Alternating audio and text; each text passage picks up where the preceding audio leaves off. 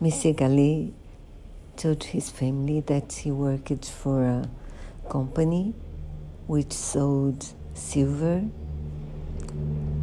He had liver disease. He made his money in other ways. He is found dead in a hotel, killed by a bullet, bullet and also by a knife.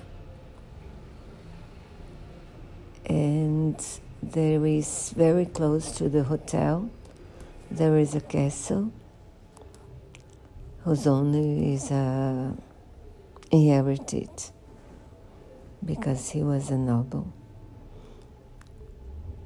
And Maigret is called to solve the mystery and not and he's very suspicious of the Monsieur son and also of the owner of the castle.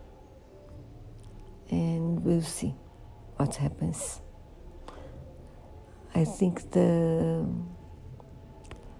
book goes faster in the end and the solution is interesting. Yeah, I recommend it.